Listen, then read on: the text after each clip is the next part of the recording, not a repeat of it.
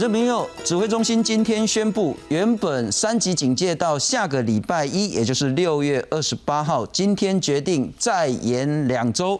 呃，当然这个是已经够清楚了哈。全国三级警戒维持到七月十二号。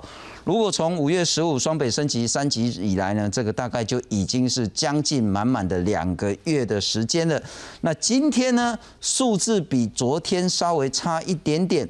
死亡人数呢增加到二十四个，新增二十四个死亡病例，本土增加一百零四例。我们来看看今天的数字，呃，本土一零四死亡个案二十四例。那目前全台湾新冠确诊的人数是一万两千多人，九千多个人解除隔离，百分之百分比大百分之七十点二。新北市今天有四十五例，台北市今天有二十二例。我们再来看看这个曲线图，在昨天跟前天呢，大家都稍微乐观，可是呢，这个乐观恐怕就是两天。今天呢，确诊人数呢，从昨天的七十八增加到一百零四，死亡人数从原本昨天六个，今天增加到二十四。不过今天呢，还有其他的重要消息，特别是在台北市的部分，北农危机不但没有解除呢，现在包括说，呃，指挥官。陈时中今天上午凌晨的时候呢，也到北农去视察。另外呢，环南市场也有群聚确诊的案例出现。那今天陈时中也讲得很清楚，当记者问他说：“那为什么要维持这个三级警戒呢？”陈时中说呢：“第一个，相关的数据呢都还没有达到降级的标准。”第二个，很显然这一阵子呢，可能大家都有一点点的松懈。那另外的部分呢，包括基隆市长呢，他也在抱怨说啊，这个北农哈，如果可以好好做疫调的话呢，基隆市的这些市场呢，恐怕也不会有现在这些危机。高雄市长也在抱怨，在新北市的恩主公医院，如果有好好做疫调的话。高雄现在的危机也不会那么严重，当然不是说大家在怪来怪去，可是很显然，当社区确诊这么多的时候呢，各地方在疫调的显然呢是稍微做的差了一点点，但是不是因为这样子使得我们的危机持续的发生？另外呢，在混打，我们今天可能会多花点时间。德国总理梅克尔呢自己呢也混打了，第一季他打的是英国的 A Z。第二季呢，他就打现在台湾有的莫德纳美国的疫苗，究竟台湾是不是该混打？今天会来好好讨论。介绍两位特别来宾，首先欢迎是台大工卫学院的教授陈秀熙陈老师。新中好，各位大中午，呃，各位大家好，非常感谢。再来欢迎谈前台大感染科的主治医师林世碧林医师。新聪好，各位观众大家好。来看看今天三级警戒再延两周。新冠本土疫情又升温，单日新增病例数再度破百。周三二十三号新增一百零四例本土病例，其中以新北市四十五例最多，其次为台北市二十二例，高雄市及新竹县各九例，桃园市七例，苗栗县四例，基隆市三例，宜兰县两例，彰化县、南投县及屏东县各一例。今天的病例数是哈，比昨天前两天哈都稍微多一点哈，那但是呢哈还是持续的那个哈整体的。趋势还是好往比较好的地方在走。另外，死亡个案也新增二十四例，其中二十三人有慢性病史。最年轻死亡个案为四十多岁男性，是基隆某护理之家著名，本身有糖尿病、中风等病史，因为曾经接触其他确诊者接受裁剪而确诊。六月二十号因为肺炎病逝，而这些死亡个案从发病到死亡平均是二十二天。我们今天公布的二十四例当中有。呃，一位是四月发病，是菲律宾境外一个个案，大概是序号一哈。另外有十二位是五月发病哈，那呃十一位是六月发病，从发病到死亡平均是二十二天哈。指挥官陈世忠表示，近期跨区传播事件仍然存在，世界各国因为解封太快导致疫情再起的经验历历在目，因此决定将全国疫情警戒第三级再延长到七月十二号。整体的哈趋势虽然在这段时间哈已经有一些改善，好，但是并没有哈达到我们要的一个要求，好，所以在好继续哈两个礼拜，大家在忍耐，但是呢，我相信就会再久，大家就会好稍微松懈，所以我要特别呼吁好大家共同忍耐。陈时中坦言，三级警戒越长，防疫疲劳会越多，但目前相关工位措施并没有失效。如果疫情趋势有控制住，就会朝向逐步解封、滚动式调整。希望全民再忍耐，也呼吁符合疫苗接种对象尽早打疫苗。记者赖世明、蒋龙祥台报道。不，陈老师两个问题了哈。第一个，上次您在我们这节目也谈到说，现在的 RT 值好像都降到零点七以下了。可是如果是这样的话，为什么这个数字不是一直下去，反而在今天有一点上来？确诊是一百零四，死亡呢？当然我们清楚是落后。不过呢，如果落后的话，我们在昨天看到六个人，前天是二十个，那在前一天是十一个，但是今天又飙到二十四。呃，真的我们可以说乐观控制吗？第二个问题，继续延两周，在防疫是否是一个正确专业的决定？好，呃，我想我还是呃从我们的科学角度来呃看几件事情哈。那我们看到第四页的这一张哈，嗯哼，那么其实呃我们的 RT 值事实上整体而言，我们并没有下降哦，其实还是都呃并没有呃并没有就是大一，还是都是小一哈，所以已经来到六月二十二十号的这个数据了哈。所以其实来讲，整个全国来讲是，呃，达到 RT 值连续，我想就是说两个礼拜以上的这样的 RT 值，哈，那这个表示哈，其实老实讲，我是觉得还是要给我们呃所有全国的民众哈，大家的努力了，哈，你可以看到另外这一张是很重要，从六月十三号上面的这一个这个呃上面的这个部分是。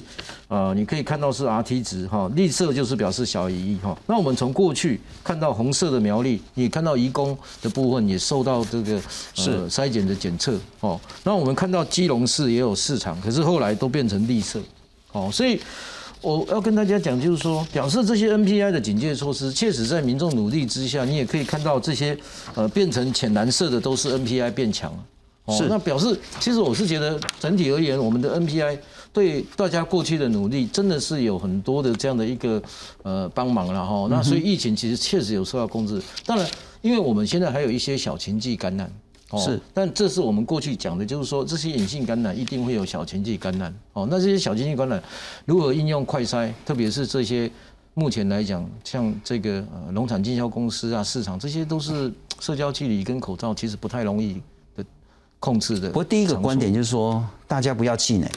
是这两个月，大家的辛苦都是值得。对我还要跟大家讲，就是说，其实我们还是要朝科学方式来做这样的一个呃解封的考量哦。那那指挥中心自然有它的的考量，等一下我们也可以呃讲为什么指挥中心会有这些考量哦，在科学上面。那今天我跟大家讲带来一个很重要哈，大家一直都在死亡上面盘转，可是我要跟大家讲，我们已经经历过大概两三个礼拜了。我们过去从感染新冠肺炎进入加强检疫版到住院，一直到康复跟死亡，我们要特别看到，不要只报死亡。我们慢慢要看到，我们慢慢，这是我跟大家看，我们的我们的康复率已经到达六十三 percent，嗯嗯嗯，这是一个非常好的消息。然后这个时候就是我们开始报致死率的时候要非常小心，我们不要再报累积致死率，因为有些人已经康复了，所以我们不能一直用那些没康复的人来当做父母算。这是我跟大家最新出来的。如果我们今天把康复真的把它考虑进来，你有看到我们用每日致死率，这才是真的可以看到我们的医疗能量，确实在医护人员以及我想就是说罗伊金这个呃这个副座讲的，就是说他其实我们死死致死率确实是有下降。那你看到我们的 O 卡住院前也都下降了。好，那我们的我们你看我们的这个康复率在大概五月底的时候，我们的康复率就达到每天大概六 percent，而且非常稳定的成长往上。这些都是让我们感觉到，所以呢，我们后来就算了一个很重要，这是我们国家自己自己的解封指数。过去我们看到，考虑了我们确诊人数，考虑了我们康复人数，考虑了一一，考虑了我们的致死率。我们可以看到，我们解封指数从刚开始很高的三。慢慢下降，现在已经到达一下面。好，那这个这个对大家来讲，其实来讲是可以考虑的一个呃，慢慢来讲所谓科学解封的这样的一个数字。因为这个不是只有考虑到疫情的确诊人数，它也考虑到医疗能量的康复人数跟我们的致死率上面的考量。哦，那整个考量下来，你看到它已经降到一以下。哦，那意思就是什么意思？就是说，其实我们是有这样的条件，呃，事实上是呃可以解封的。那为什么我们还在？等待。这个大概是我们的第十八章哈，这一章是最后我的结论最重要，就是说，我们我们综合刚才结论一下，就是第一个我们 R T 值下降了，我们的动态致死率看到事实上也有下降，康复率也很稳定，哦，解解封指数小于一。还有一个，我跟大家讲，为什么我们对台湾的这个解封，虽然延到七月十号，我们还是非常有信心，因为我们台湾的疫苗，我们再回头想，跟全世界打疫苗是不太一样，因为全世界打疫苗都是他第三期临床试验做完，然后一到年龄层来做。那我们虽然大家感觉上好像一直在做滚动式修正，其实我们有照风险分层在打。那各位有注意到吗？我们一到六类的这个。疫苗完成率已经来到第一季全部完成有五十七 percent，哦，所以我们不要用这种思维去想说我们要达到，我们也慢慢要想到说我们要达到多少 percent 才能达到我们的保护效果。这五十一 percent 的防护效果是非常强的哦。所以你今天看到今天如果常照这样的一个情境感染，理论上应该要爆发很大的感染，但是它是没有。我我这样讲，不知道是贴不贴切啦，就很像我们在期末考试的时候。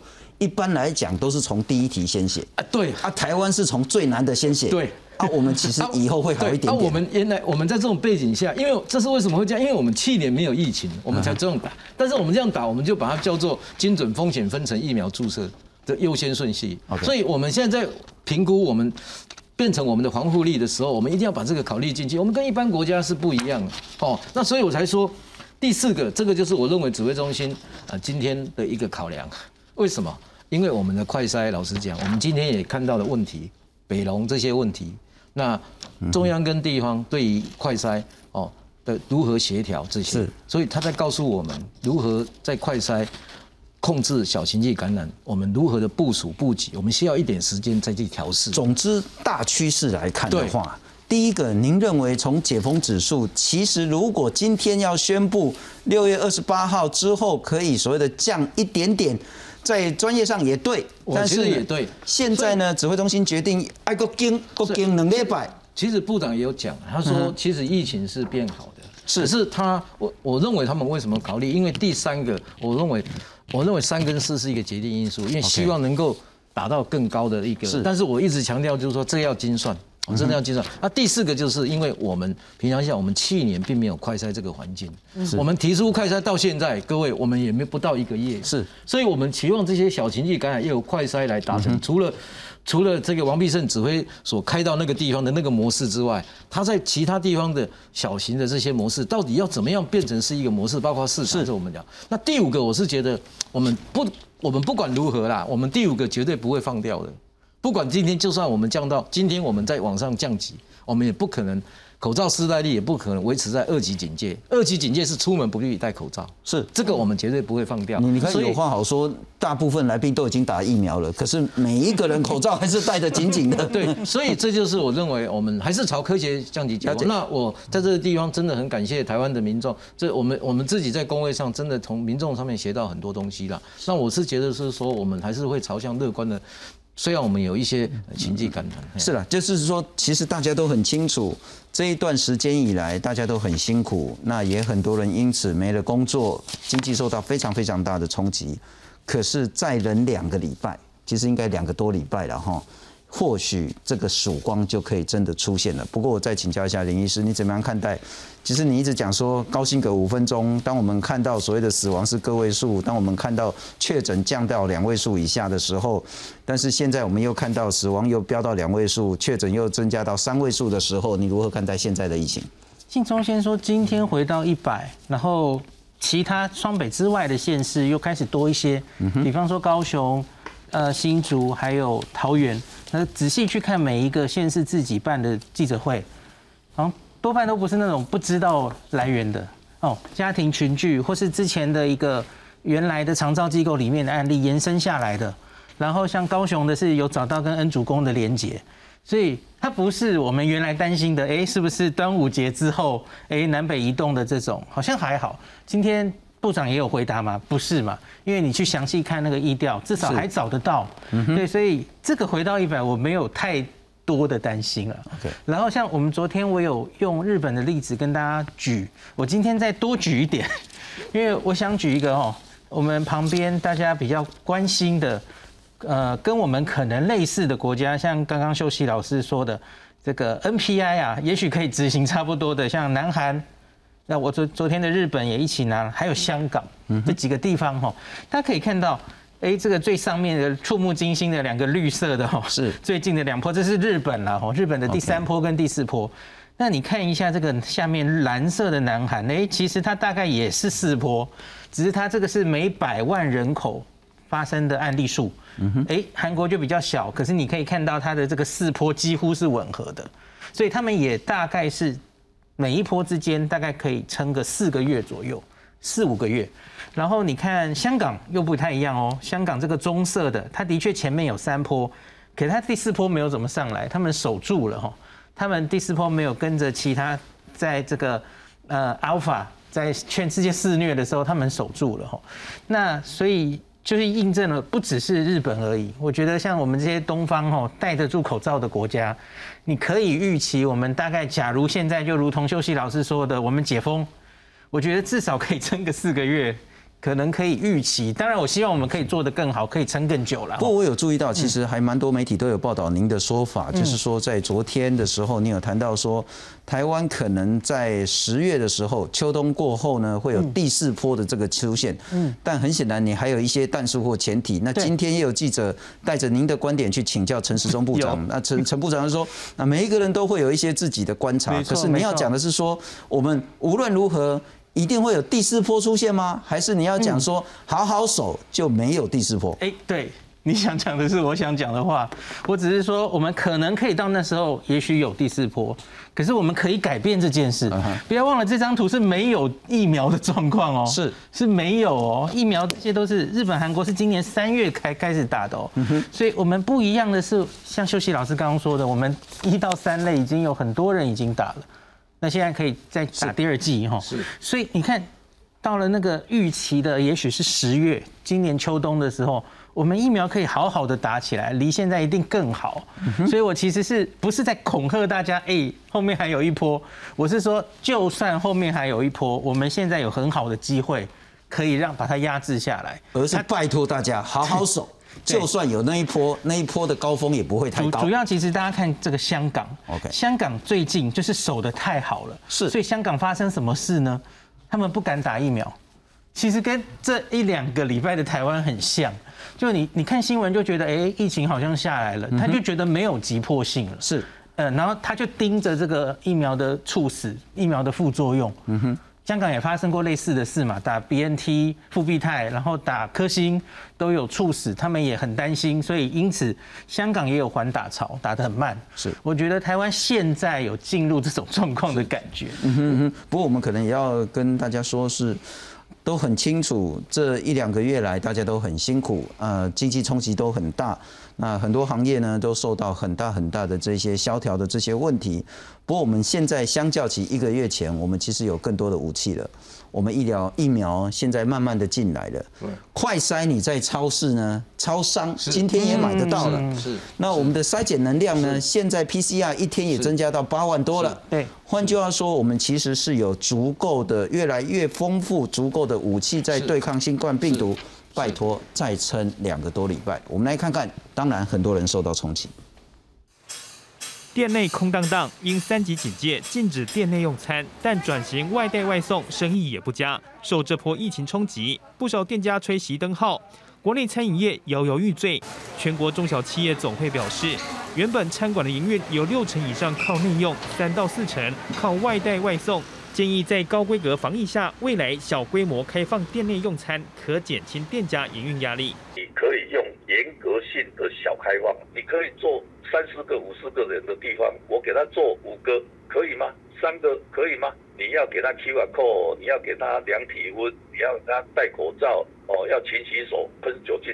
经济部统计处公布五月餐饮业营收表现，其中餐馆业和去年相比衰退了百分之十八点六，饮料店业衰退了百分之二十一点四。整体的餐饮业五月营收为五百零二亿元，和去年同期相比衰退了近两成。主要原因是国内疫情严峻，餐厅全面禁止内用，业者营收大幅的下滑，我们预估六月份为四百二十七亿元到四百四十六亿元。六月餐饮业营收表现，经济部预估会更惨，衰退幅度恐超过三成。而且指挥中心宣布，三级警戒延后到七月十二号，让艺文展演相关的产业营运更是雪上加霜。不过业者认为，如果错估形势解封，恐影响更大。就我们有看到欧洲的剧场反复的开了又关、开了又关的这个状况，不确定性其实对表演艺术团队来说确实太辛苦。我们都是在那个百人以下，我们一旦微解封之后，我们其实可以慢慢的进入准备的工作当中。呃，微解封之后吧，我觉得还是会采取梅花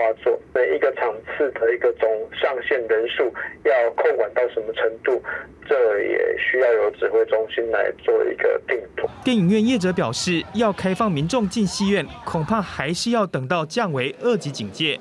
餐饮业者表示，在指挥中心还没宣布三级警戒解除前，只能转型卖冷冻食品或走电子商务，但店租降不下来，人事开销大，挺不住，最后走向歇业的业者越来越多。记者黄略、张国良台北报道。不过两个重要的消息补充，第一个，指挥中心也讲得很清楚，没有未解封，不管是电影院、图书馆、健身房，各式各样的公共场所。该怎么样去管制的？现在依旧。第二个呢，他也谈到说，那不过还是在滚动式检讨了哈。如果接下来数据呢看起来是很乐观、很乐观的话，也会有一些滚动式的检讨，也不必然说完全铁板一块。但是我们来看看现在呢，大家很关心的是台北市。台北市呢，包括先前我们在谈到北农，然后北中心，还有其他的这地方之外呢，今天大家也关心环南市场，那整个批发市场的情形呢，大家现在也提升警戒。如果说呢是要快筛阴性才可以进到北农的这些果菜批发市场，我们来看看。北农爆发群聚感染，已累计五十四人确诊。疫情指挥中心指挥官陈时中在农委会主委陈吉仲陪同下，二十三号清晨前往第一果菜市场视察。两人前脚刚走，柯文哲也来视察北农，两人并没有在现场碰头，引起热议。为了防堵北农疫情，陈时中则宣布启动市场专案，强化防疫作为，包括快速全面筛检，市场从业人员未持有检验阴性证明不得进场，筛检站应设置临近市场，建议采 PCR 筛检。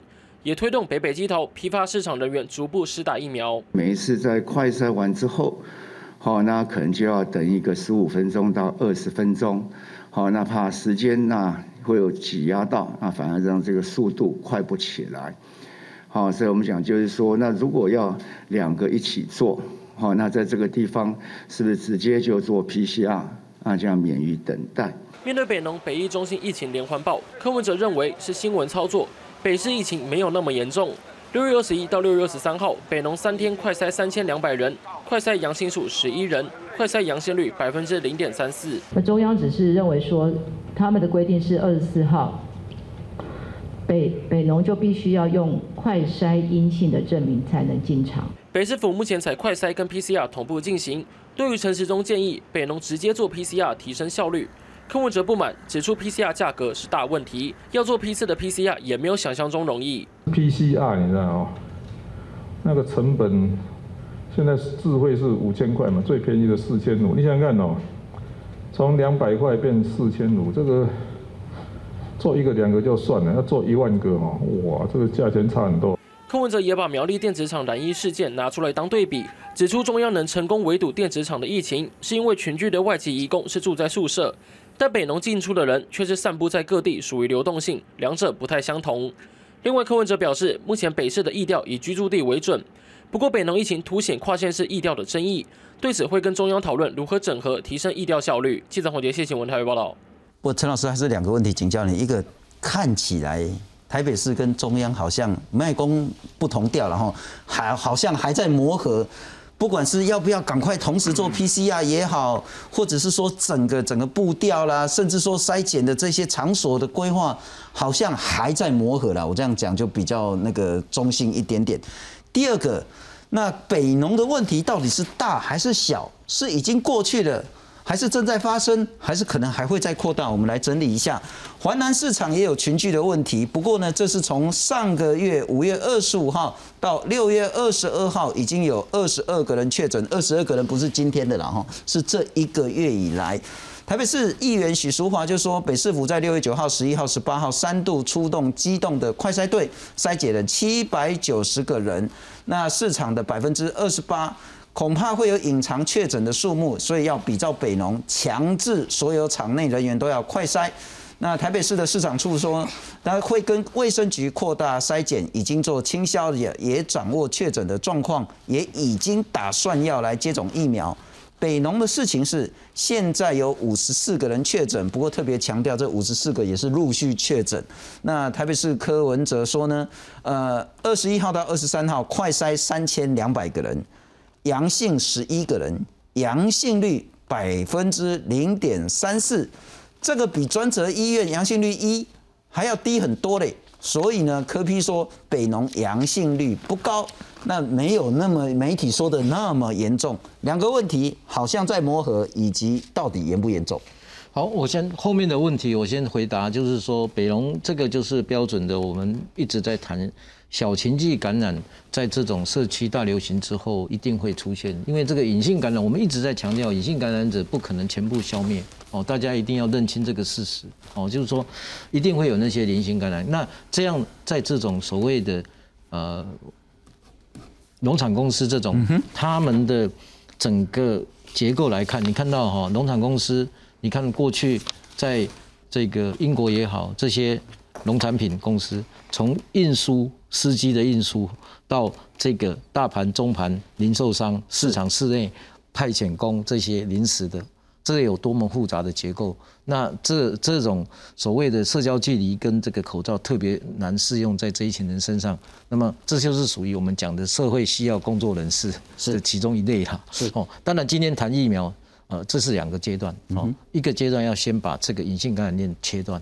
哦，那他最重要的问题在于，为什么他会认为每个人会认为关节呃这个观观念呃对这个严重度不一样？因为他筛出来是阳性率是一 percent，相对于还还记得当时这个这个在四个快筛站的台北市快筛站，那个都是高达十 percent，是哦，所以他认为这个，可是那个时候不能这样比，这就是我一直认为这种小情绪感染跟社区流行是有。不太一样的差距，我也觉得说，你不管是跟之前的万华或是板桥、中永和比，或者是要跟所谓的专责医院比，都怪怪。因为专责医院的这个都是用管北医，对对对，啊，但是这是招来招去，而且转线转台湾的招完呢。所以信中讲的非常好，其实说这个就是我们所谓的情绪感染。但是这个情绪感染现在的问题就在，就是说它一旦发生之后，它应该在第一时间就要预料，之后把它砍到五五个个案、十个个案以下。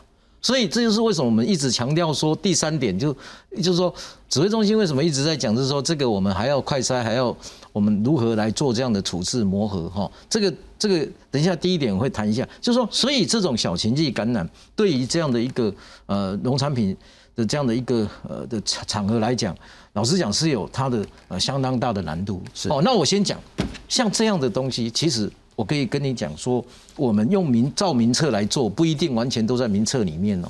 因为刚才我提到这些人，有些时候是临时的，是，所以这些人如果不在名册，你得到阳性率可能是低估了。是，所以这时候就是说，我们一直在强调这种东西为什么要北北基联合，为什么要全省的的所谓的这个农产产业链，大家一致要知道，只要跟他有关系的过去，大家一定要展开整个产业链上面的所谓的。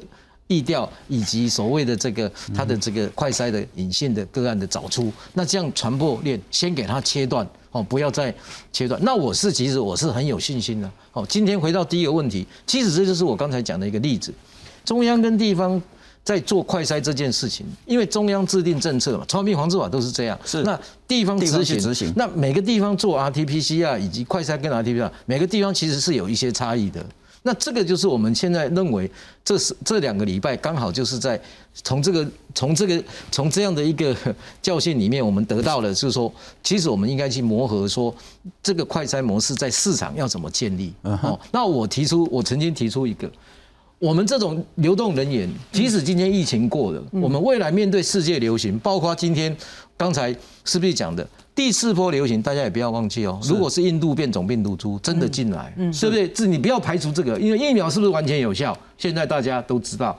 英国的例子告诉我，好，所以我们现在这个东西其实都在提前部署，提前来防止说我们有这样。所以你现在市场这样的一个例子里面，你就要知道，你疫情这一波砍断之后，你以后就要做什么？做我们以前在做的叫做不定时的临时稽查抽样，是一定要抽样到这这一两个两个礼拜、三个礼拜，全部都是阴性的。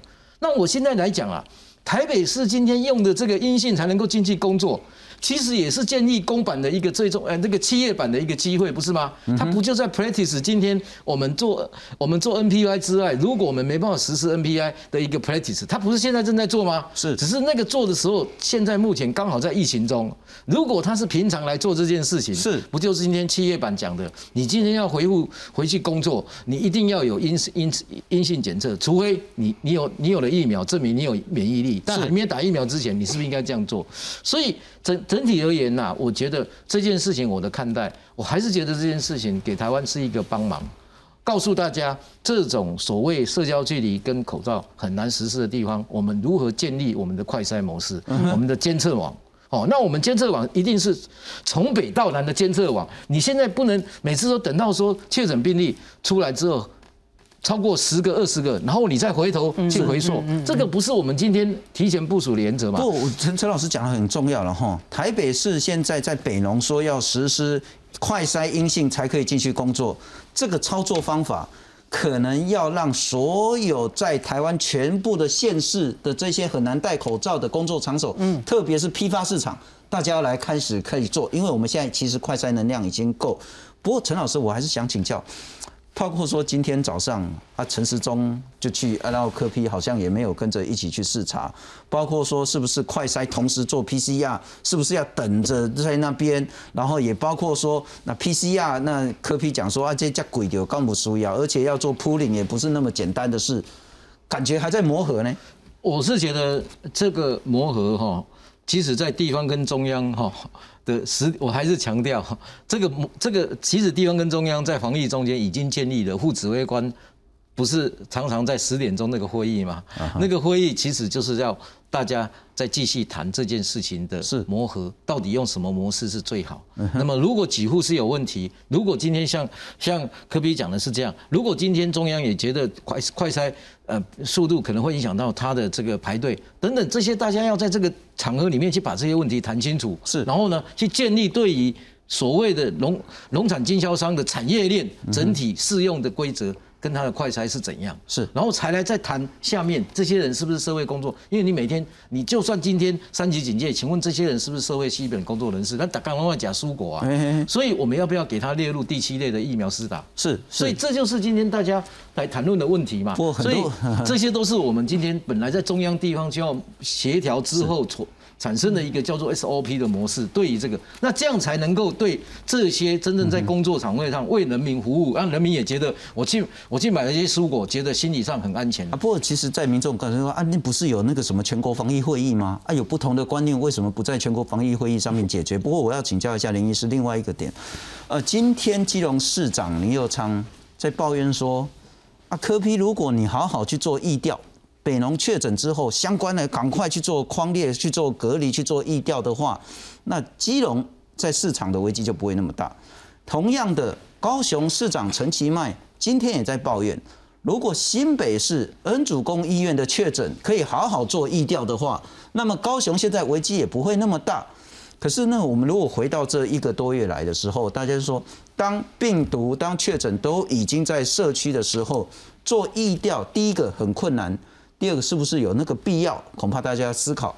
可是，在这个时候，当没有好好做疫调、框列、隔离的时候，是不是又让问题到处乱跑？我们来看看高雄的情形。我们没有收到任何资料，是从新北市卫生局所传来的任何资料。高雄市长陈其迈大动肝火，点名新北市意调不实，因为高雄在二十三号一口气新增九例新冠肺炎确诊病例，属仁武及旗山地区两个家庭群聚感染，其中仁武群聚七人染疫，指标个案多次进出新北市恩主公医院，却没被框列。这个案一四三五九所住的病房，十一楼第二十房，跟后来证实的在新北恩主公医院这边群聚的首例，十一楼第十八房，仅仅一房之隔。市府指出，指标个案六十多岁男子，五月下旬到过恩主公医院开刀，入住的病房紧邻十一楼医院群聚感染首例的病房，也曾两度回诊出现呼吸道症状，院方却错失三次机会，相关资料都是高雄市卫生局自行搜集，呼吁恩主公医院重启疫调，调查时间移到五月二十二。我们高雄市都都知道说是住哪一个病房，这个人没有做任何的检查，没有筛检。也没有疫调，也没有隔离，所以这个人就放他出去。屏东在隔了十五天零确诊案例后，二十三号新增一例本土病例，是六十三岁的男子，计程车司机。光烈裁检接触者发现，司机载过的乘客还有乘客两名同住家人，以及一名和司机用餐过的朋友，筛检后也确诊，目前通报中央，但还没有全国暗号。由于确诊乘客隔壁邻居是秘鲁返国的境外确诊者，也让县府不敢大意，全力溯源，同时将优先开放计程车司机注射疫苗。记者王婷、陈显坤，高雄屏东报道。所以林医师，我们是不是在疫调、框列、隔离，大家都疏忽了？啊，应该说，自从大家这一个半月，那个时候双北案例曾经到这么多的时候，他应该是没有能力去好好一个一个逐一疫调了。嗯，你大家记不记得我们那时候其实每次报也非常非常的 rough，是根本弄不清楚，就万华相关啊，对对对，中永和相关。那现在是当然案例少下来了，那现在又可以这么仔细的弄，然后看可不可以用局部一个一个打击去清零的努力哈。那我觉得双北以外的县份，因为大家就一直案例很少嘛。所以就抓双北接触史，然后每一个案例都可以，就跟我们过去一年一样，每一个都厘清的非常详细哦。嗯哼，我觉得其实这真的是疫情的不同阶段了。那我觉得这样严厉的指责，我也我觉得很辛苦了，因为你知道前线的人力其实就是有限。那你当时哦，你看新北有好一长一段时间都是一百人一百人这样的报，你根本不可能好好的去。做像过去一年一样，或是现在其他县市一样这么细密的疫调，嗯哼，对，那当然就这就是这个病很难控制的地方了。如果你没有办法，当然那个会有现实的那个局限了哈，没有办法好好做疫调，当然你就没有办法去做框列隔离。对。当然就会在社区隐藏的东西就会越来越多。对。可是当我们现在减少的时候，可能就要要回到最早的时候，好好的一个一个来做意调。是。特别是像现在，不管是华南市场、北农，或者是其他这些地方的确诊。不过我们特别请教一下陈老师了哈，就是您也特别强调说，一定要非非常非常小心，这个叫 Delta 印度变种病毒株。那怎么小心怎么做，也不是说每天自己吓自己就好了。很重要是打疫苗，打疫苗到底有没有效呢？呃，您的资料就是说，包括不管是你打 A G 也好，打 B N T 辉瑞也好，那这边没有打谈到莫德纳，然后也许等一下您会有补充。打第一剂的时候，你打 A G 的话呢，对待英国变种的保护力是五十一，对待印度变种呢，看起来就很低了，三十二。可是，如果你继续打第二剂，你对待印度变种呢，就达到六成了；对待英国变种病毒呢，就是六成六。那辉瑞 B N T 呢，看起来表现呢，在第一季跟 A G 没有非常大的差别，可是第二季呢，就会好很多很多。我想请教的是，我们对印度变种病毒株该如何面对？接下来的威胁是不是很大？以及疫苗政策。是这个病毒株真的要非常非常的小心哈，因为英国打了疫苗之后，现在的案子又回流到一万，每天一万，每天上就是上万嘛。那你看到就是印度变种病毒株，因为它打 A 粒嘛，六十是跟辉瑞八十八 percent 是有差别的啦。哦，所以英国为什么在研发第三季？哦，所以它第三季其实也一直在研发了，包括现在的多价疫苗。哦，现在都在开始都在研发所谓第二代疫苗就出来，哦，所以这些就是告诉我们，我们如果我们要提前部署，哦，我们一定要知道说我们将来我们的疫苗的储存量是不是要打第三剂？OK，哦，这个就是现在目前大家的共识。只是这这打第三剂到底是要辉瑞、莫德纳，还是有第二代更新的疫苗出来？这当然要等待机会哦。不过看起来辉瑞在这个地方，在印度变种病毒，确实在英国里面确实是这个积了上风了。是，所以这就是为什么全世界在这个地方对于辉瑞疫苗有比较高的期望。最重要也是这样。嗯，那。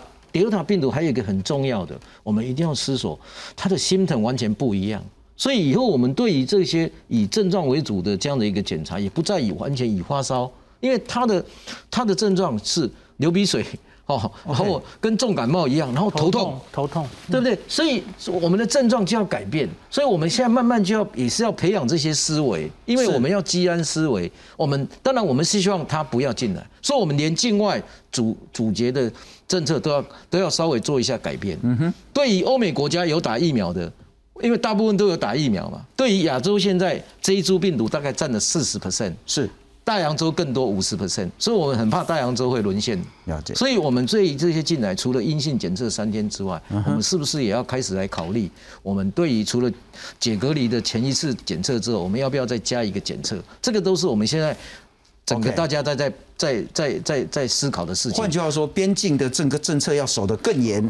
第二个呢，是可能我们对于说 Delta 病毒病毒株呢，要有更多新的一些观念跟预防措施。打疫苗是很重要，不过我们特别强调，这个是对于确诊的保护力，但是对于所谓的重症或是致死的保护力，这个比例就要更高很多了。那个是毋庸置疑。是是是，所以呢，最最最关键的就是能打疫苗，赶快去打，而且要面对印度的话呢，印度变种变种病毒株呢，就是要打到第二季，甚至现在在谈第三季的问题。可是还有一个很重要的情形，梅克尔德国总理呢？他第一季打的是 A Z 啊 A Z 的英国的哦，啊他不是打德国自己的 B N T 哦，那第二季他应该如果要混也是混 B N T，结果不是他去混美国的莫德纳，我们来看看混剂混针在台湾是不是真的可行？德国总理梅克尔与意大利总理德拉吉就边境和疫情等议题展开会面。Auch uns besser noch koordinieren können, gerade wenn es jetzt um Einreise Modalitäten geht der Mitgliedstaaten der Europäischen Union bezüglich Reisenden aus Großbritannien。巧的是，这两位总理都混打不同款疫苗。德国政府发言人证实，六十六岁的梅克尔在接种完第一剂 A Z 疫苗后，第二剂改打莫德纳。意大利总理则是在打完 A Z 之后再打辉瑞 B N T 疫苗。混打议题引发国内外讨论。目前加拿大、西班牙已经开放，许多研究正在进行，疫苗混打是否能增强保护力？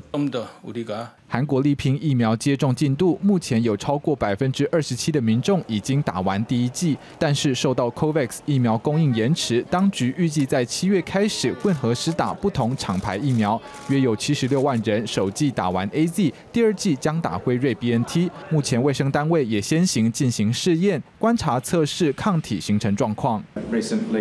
在澳洲，则是传出两名妇人打完 A Z 疫苗出现血栓副作用，导致死亡。当局在十七号公布新版本疫苗接种指南，将 A Z 疫苗的建议施打年纪调整到六十岁以上。但不少人担心副作用，纷纷取消预约，引发一波弃打潮。The risk of this very rare side effect is extremely rare, 1.5 per million in a second dose. That is far outweighed by the risk posed by by COVID at any age.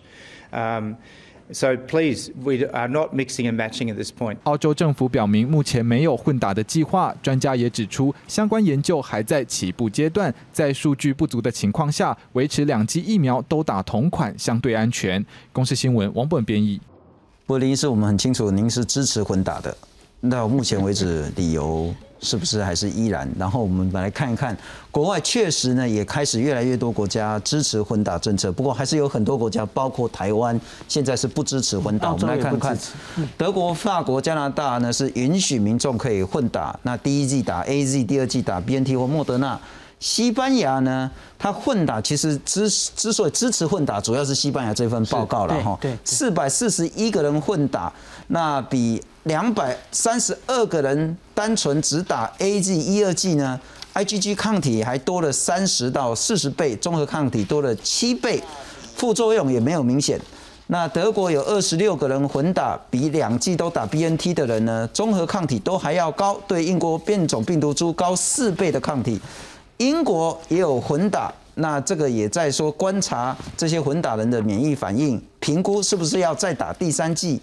美国也招募民众呢来去参与这个混打的这个观察跟实验，南韩也是，台湾。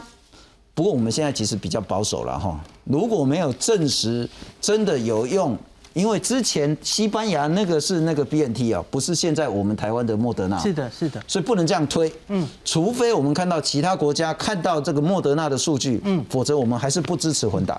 信中这三个青色的，其实就是就是已经发表的文献，有一些还没。只是预印本了哈，德国我记得有两个两个团队，不是只有二十六个人而已哈。所以哎，德国梅克尔的团队看到这个混大的，就觉得他不只是做综合抗体哦，他还做了 T 细胞免疫，是哦，都觉得哎比原来 A Z A Z 好哈。那可是有一个问题，其实就是这几个研究哈都是 A Z 加 B N T，所以莫德纳没有资料，所以因此我当然可以理解我们的那个目前专家们是觉得。眼前不通过了，不赞成了哈。啊，美国那个也是啊，美国第二季可能打其他，可是第一季他就不是打 A Z 啊，所以他也没有对照组啊。N I N I 的疫苗互换了，因为他就有时候你这个地方有辉瑞。可是你要再去打辉瑞的时候，哇，没货，它只有莫德纳，它就允许你交换。它可能辉瑞混莫德纳，莫德纳混辉瑞，可是就没有 A G 混莫德纳。这个加拿大也是这样，因为加拿大就是两一个礼拜前，它就是规定两种混打，一个就是 n R N A 彼此，是一个就是 A Z 之后，哎，可以允许你混 n R N A，顺序不能错哦，是先 A Z，然后再 n R N A。这个昨天早上黄立明老师在台大开的记者会也有很详细跟他解释了哈。顺序不能错，那有学理上的一些想法了哈。那我自己是觉得，国内有蛮多专家这两天有说话嘛哈。是。那我觉得大家说的都有道理。然后我要纠正一下金峰，我不是赞成混打了，我是觉得可以试看看，用力的考虑是不是给大家一个这样的选项。嗯哼。然后我我很赞成像苏一仁教授有说哈，是不是我们要做一个临床试验？那给大家一个这样的选择，那因为你这样混打，这些都是 EUA 的疫苗，嗯哼。然后既然现在没有潜力吼，那你当然要保护这些使用的人的安全性，然后也要确定是不是有效。我觉得这也是很值得去研究的事情。了解。像现在前线的医护人员，还有很多航空业的人员，他们第一季在之前大概八周前都打了他们第一季 AZ。那他们其实都有一些人跃跃欲试，想试试看莫德纳。那现在也我我注意到有一些反对人是说，你们这些人不要再挑了，你们这样子都说出来说我想混打莫德纳，那会让民众感觉你们就是觉得 A Z 是一个烂烂疫苗，效果不好。那可是我觉得我不是这样的心态在觉得可以有这样的一件事，我纯粹真的是觉得最前线的将士，我们应该给他最好的盔甲。刚刚那个秀熙老师跟我们分享的哈，就是 Nature Medicine 那一篇哈，我们看印度变种病毒，它明两剂都打 A Z，它的那个保护力染病的那个机。保护力就是比较低嘛，是，所以他们假如是我们前线的防线，我其实纯粹是希望他们保护力可以高一点，了解，因为那其实就是保护我们大家。不我清楚陈老师就是说，那个如果现在的政策不支持混打，是怕说会造成民众一个印象，说好像那个莫德纳比较好，A G 就比较不好。那如果是这样的话，可能会对失踪疫苗又有一些影响的冲击。嗯，可是我想请教，第一个最重要是您是否支持混打的政策？我们来看看，许许多多人都支持说。啊，不然咱就做几个小规模实验嘛，嗯，征求义勇军嘛，那就是说，如果医护人员愿意的话，我们就来做一个人体试验。那我们来看看台湾疫苗推动协会秘书长他说呢，疫苗刺激诱发抗体机转是不一样的，混打效果可能反而更好。刘世任，呃，国卫院的研究员他说，混打要小心。不过，如果疫情紧急的话呢，疫苗又少，或许是一个可行的方法。黄立明黄医师他说呢，国外有很多临床试验混打增强保护力。那苏益仁谈到说呢，现行法规进行疫苗混打要临床试验，确定没问题才可以做，那就来一个小规模试验。您支持混打吗？我我先讲一个大家要注意的问题，为什么我会支持四 B 一十？如果是 A D 跟 B M T 混打，我会呃我会觉得我赞成。为什么？这要考虑到哈，你因为你有这个证据。你如果打了 BNT 出了问题，你可以寻求国家救济赔偿，有证据的实证科学。你打了 AD 跟 Moderna，你发生的问题没有实证科学，在将来会是一个很大的麻烦。对，所以我们不是说不支持混打，而是说 AD 跟 Moderna 中间没有科学证，没有现在没有文章。如果你有文章支持，像刚才西班牙、德国这三篇文章，那么有 AD 跟 BMT，我们当然赞成。那你没有文章，你就很麻烦。而且 Moderna 我们也知道，打在年轻年轻的男性会引起我们所谓的心肌心膜炎。心肌炎。对，那这个因为我们知道 A D 第一季最容易出的 Moderna 呃副作用，然后然后 Moderna 又第一季副作用，两个副作用加在一起，当然我们不能赌这个东，我们不能赌这个东西，就是刚才讲的。